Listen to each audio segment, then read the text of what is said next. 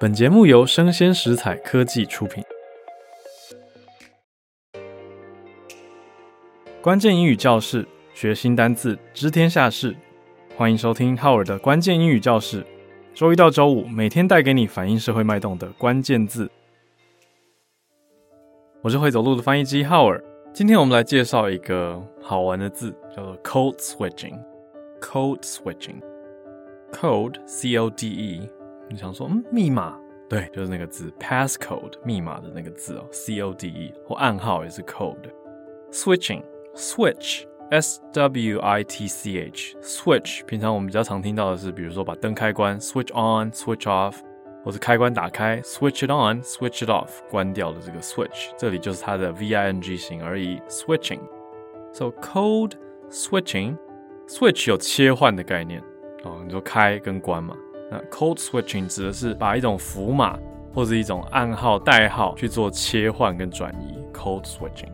好，关于 code switching 这个词，嗯，如果直接翻成中文的话，叫做语码转换啦，只是听了好像有点难懂。其实不同的语言学家有不同的解释跟见解，这是为什么这个字有点难介绍。好，我就讲我自己归纳最常看到的两种咯。第一种，其实我常听到的 code switching 讲的是说，你同一句话里面中英夹杂，哦，就是江湖传说的晶晶体。我不知道是不是大家都听过这个词。他讲的是一位名媛叫李晶晶嘛，那李晶晶在讲话的时候就会不小心的，我看她现在其实很刻意的在社群媒体上这样子用，但她一开始真的是不小心的，她就说这个包包真的非常的 amazing。那大家就会觉得，为什么你不能讲说很棒，你就一定要讲 amazing 呢？就有点开他玩笑，就说啊，你这个晶晶体啊，有自己的一种文体了。所以有的语言学家认为这个就叫做 code switching，就你同时在一句话里面呈现了两种符码。那符码在社会语言学里面意义可以有很多，语言可以代表一种身份，也可以代表你的语气跟说话习惯，可能是比如说。特定阶层的人讲话方式，你的社会阶层，比如说贵族，可能有一定的用法说辞，不会太俗烂。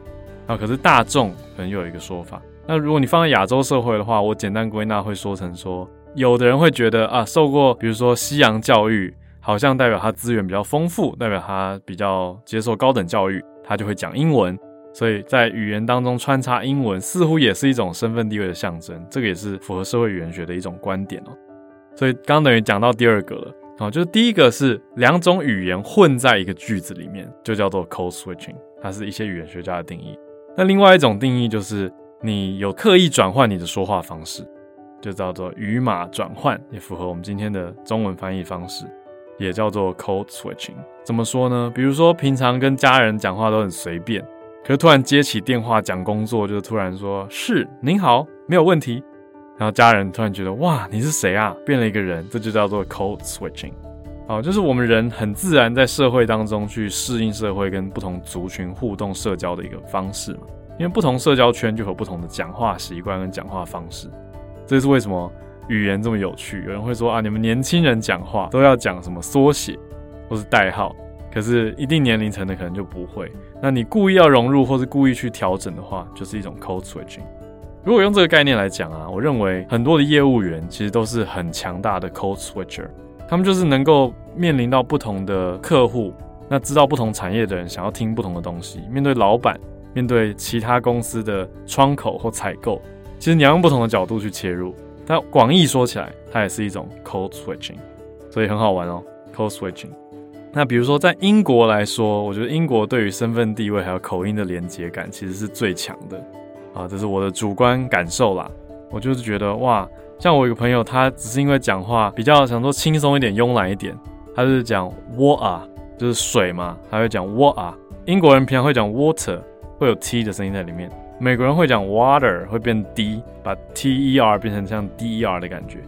可是美国人，我觉得那个阶级感没有太明显的绑在口音上。只会绑在地区，我觉得哦，你听起来 sound like New Yorker，或者是就是纽约人，或者是啊 Texan，就很德州的那种南方口音。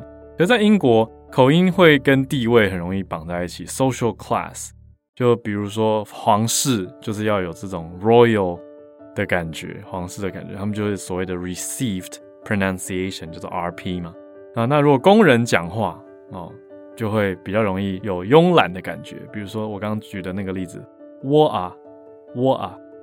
但是我就听过有朋友他到了英国啊、因为他先到 Leeds 这个地方念书，英国的算不是最前几大的城市，但也是蛮重要的一个城市，他学术蛮有名的，利兹大学哦。那 Leeds University 那边讲话就有一个比较偏向乡下的口音啊，就是我啊，他会把 T 省掉。就他去伦敦旅行的时候，被他伦敦朋友告诫说，Don't drop the T，就是不要把 T 丢掉。你怎么可以这样讲话？听起来像工人阶级。他才感受到哇，英国那个身份地位跟口音的关系那么的近哦。所以讲回来，code switching 就是如果有人讲话平常习惯都是 water 的人，故意要调整成 water，那你就知道这是一种 code switch 啊。他就是跟家人可能不会这样讲话，可是他为了工作或者为了求生存，为了融入，他就会做所谓的 code switching。我们听听看一些例句吧。Number one，She usually speaks with a lot of slang。So when I first heard her cold switch on the phone, I was surprised. 好，讲话用很多 slang 的人，就是很多俚语啊、俗语，很会给大家很亲切跟很生活感的感觉。可是这个句子的讲者 first heard her cold switch on the phone，第一次听到他在电话上这样，整个变了一个人，好像换了一种讲话习惯。I was surprised，我就很惊讶，这还蛮有趣的。就是变了一个人的感觉。很多人在讲工作电话的时候，真的会必须要变了一个人哦，有一种业务习惯。好，所以你这边听到 cold switch 这边当动词来使用 cold switch。好，例句 number two。Some people think cold switching is a survival instinct since it requires people to blend in with the norm。有人觉得 cold switching 是一种 survival instinct 生存本能，因为它是要求大家去融入啊，blend in with the norm。来融入你说规范，这里 norm 指的是 normal 的那个规范，或者是主流文化。